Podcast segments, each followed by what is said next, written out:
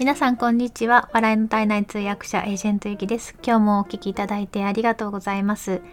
今日は同時通訳をしているところの練習をちょっと切り取ってお伝えしてみたいなと思います。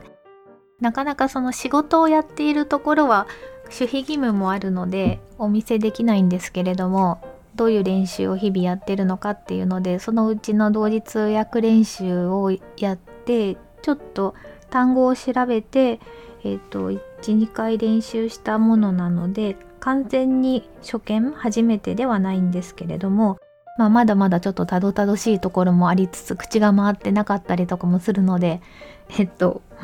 もうちょっと練習して一発でも上手な通訳ができるようになりたいなっていうふうに思ってます。今日はですねイギリスのボリス・ジョンソン首相の記者会見になります。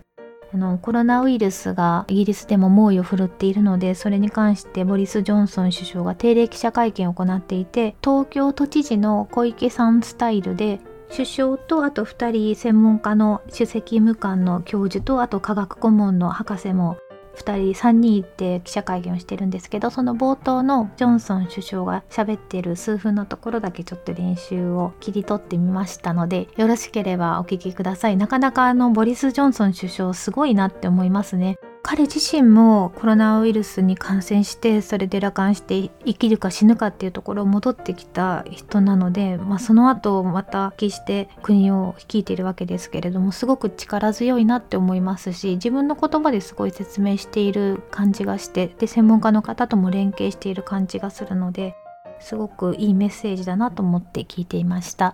では練習な感じなんですけれどもよろしければお聞きください。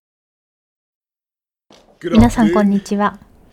今日ご参加いただきありがとうございます。今日の定例記者会見でもコロナウイルスについてお話をいたします。政府のコロナウイルスに打ち勝つ政策、それから進捗についてお話しいたします。今日もまた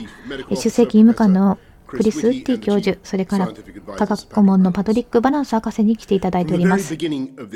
この感染拡大が始まってすぐに私は世界の専門家の意見に従いました。これによってコロナウイルスに打ち勝つためです。正しい時に正しい施策を打つためです。皆さんにご理解いただきたいことがあります。私たちの NHS は世界のトップレベルの医療機関と同様にリソースが限られています。医師も看護師も専門家も器具もです。ですから、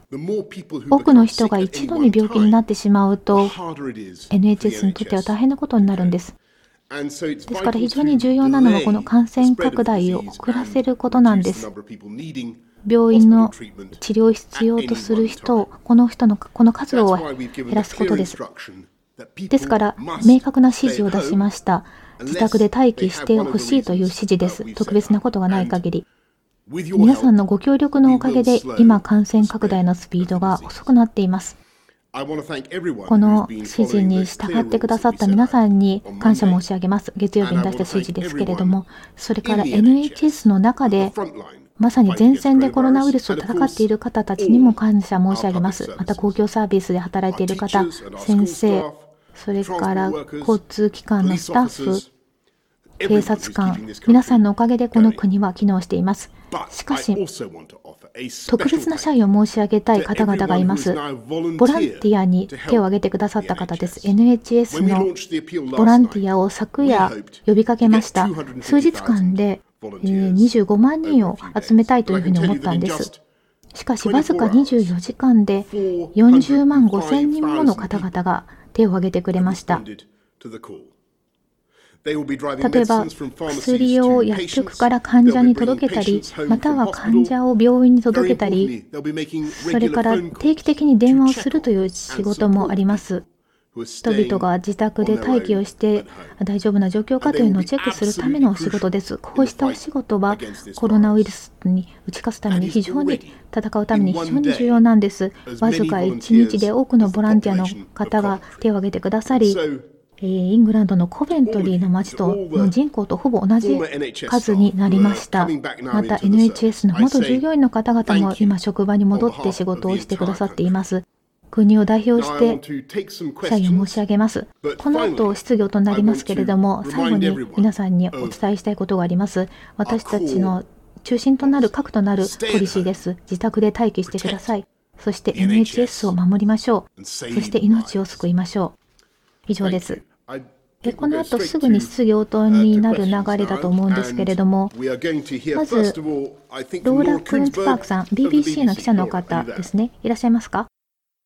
はい、以上になります。なんかいろいろとあの直さなきゃいけないところもあるなって聞き直すとたくさんあるんですけれども、こんな感じで同時通訳の練習をしてます。いろんなテーマでやってます。で、お仕事が入るとそのお仕事に関連したテーマでやったりとかもしてます。えっと、またあの今後も配信頑張っていきたいと思いますので、引き続き応援よろしくお願いします。素敵な一日をお過ごしください。